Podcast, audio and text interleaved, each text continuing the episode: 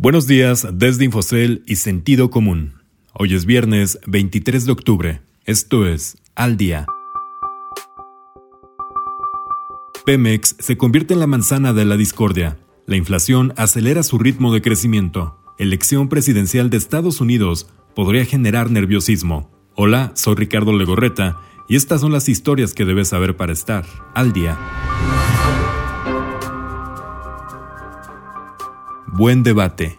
Irene Espinosa y Gabriel Llorio, la subgobernadora de Banco de México y el subsecretario de Hacienda y Crédito Público, mostraron diferencias sobre el futuro de la empresa estatal Petróleos Mexicanos y los riesgos que implica para el país. En un foro organizado por la Bolsa Institucional de Valores, ambos funcionarios coincidieron en que el país está dejando atrás los efectos de la pandemia de COVID-19 no obstante, discreparon en los posibles impactos que podrían tener las finanzas públicas de México las necesidades adicionales de capital de la petrolera estatal Pemex. Sigue arriba la meta. Los precios al consumidor en México rebasaron las expectativas de los analistas en la primera mitad de octubre, presionada por el fin de los subsidios estacionales a la energía eléctrica en el norte del país. De acuerdo con el Instituto Nacional de Estadística y Geografía, avanzó 0.54% en la quincena y subió 4.09% anual, con lo que la inflación se mantuvo por encima del rango objetivo de Banco de México. Para algunos analistas, esto hará más difícil que la Junta de Gobierno de Banco de México adopte una actitud más agresiva en el uso de su política monetaria.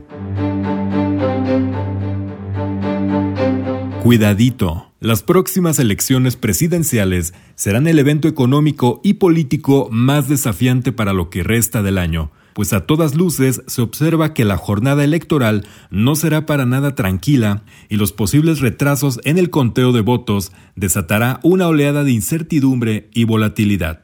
Una victoria de Joe Biden, el candidato demócrata, está cantada por las encuestas y es posible que el mercado haya descontado del triunfo del también ex vicepresidente, pero cualquier revés podría ser grave. Ello pone en la cuerda floja al tipo de cambio y a las bolsas locales por el simple hecho de que Estados Unidos es el principal socio comercial de México. De ahí que de acuerdo con analistas es posible que el tipo de cambio oscile entre los 23 y 23.50 pesos por dólar y que el SIP BMB IPC llegue a caer cerca de 9% desde los niveles actuales solo si se desata un escenario demasiado volátil en noviembre como un retraso en la entrega de resultados. Usted puede consultar estas y otras historias en la terminal de Infocel y en el portal de Sentido Común. Esto fue su resumen noticioso al día no deje de escucharnos el próximo lunes con las principales noticias de negocios, economía y mercados.